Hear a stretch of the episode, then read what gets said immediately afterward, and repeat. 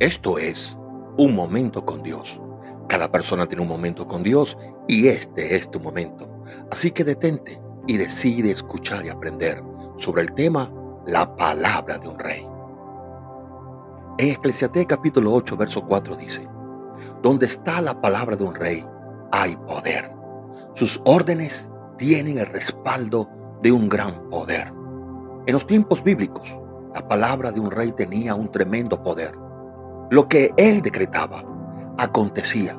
Por ejemplo, si el rey decía, suban los impuestos, los impuestos se elevarían. ¿Sabe que los hijos de Dios somos reyes?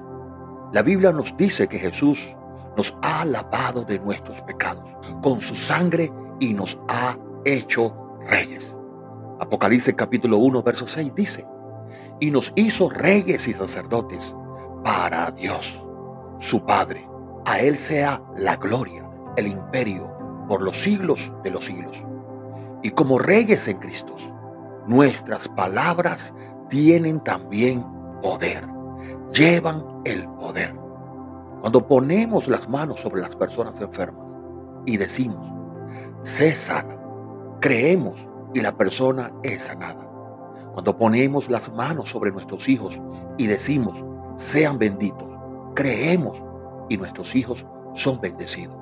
Hay poder en nuestras palabras porque son las palabras de un rey, puesto que nuestras palabras llevan el poder.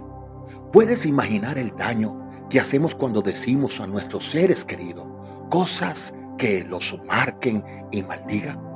Por ejemplo, siempre eres un bruto o un imbécil, o eres un bueno para nada, o eres tan estúpido. Amigo, los estamos maldiciendo. El diablo es feliz cuando tú usas el poder de tus palabras contra tú mismo o contra tus seres queridos. Quiere verte derrotado.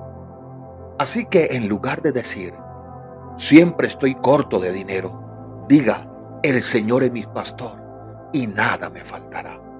En lugar de decir, soy tan inútil, no puedo hacer nada, empieza diciendo, puedo hacer todas las cosas en Cristo porque Él me fortalece. Amado, recuerda que como rey, lo que dices pasará, porque donde está la palabra de un rey, hay poder. Así que aprende a decir lo que Dios dice acerca de ti en su palabra.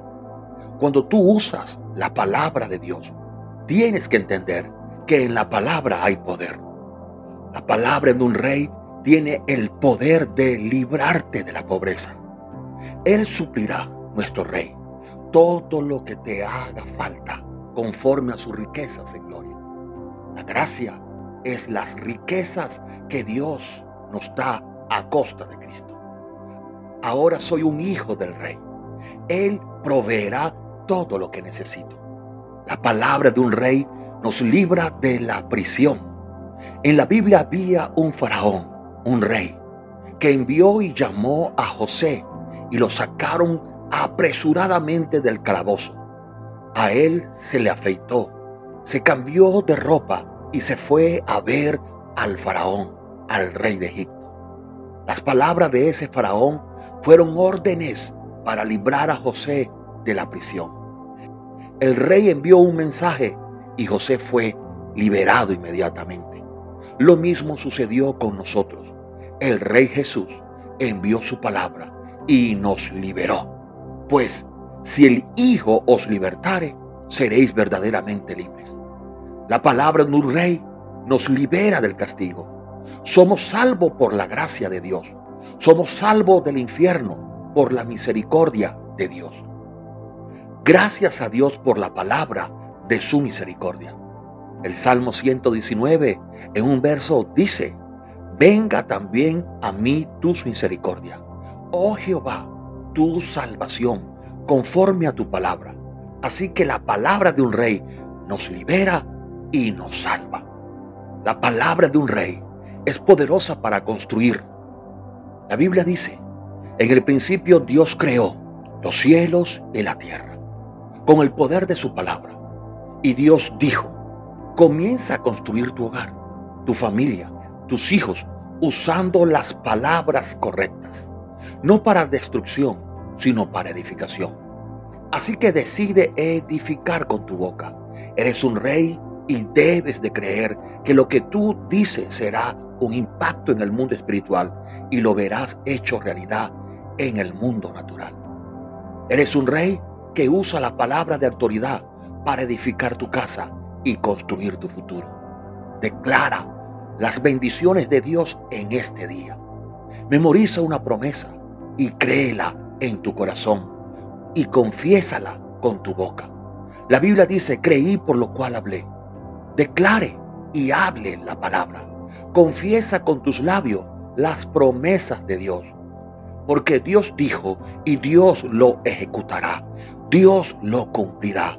Dios no es un hombre natural para mentir o para arrepentirse de algo que Él ha prometido. Es así que usted, como un rey, tiene la palabra y en esa palabra hay poder, hay autoridad para decretar, para ordenar, para edificar.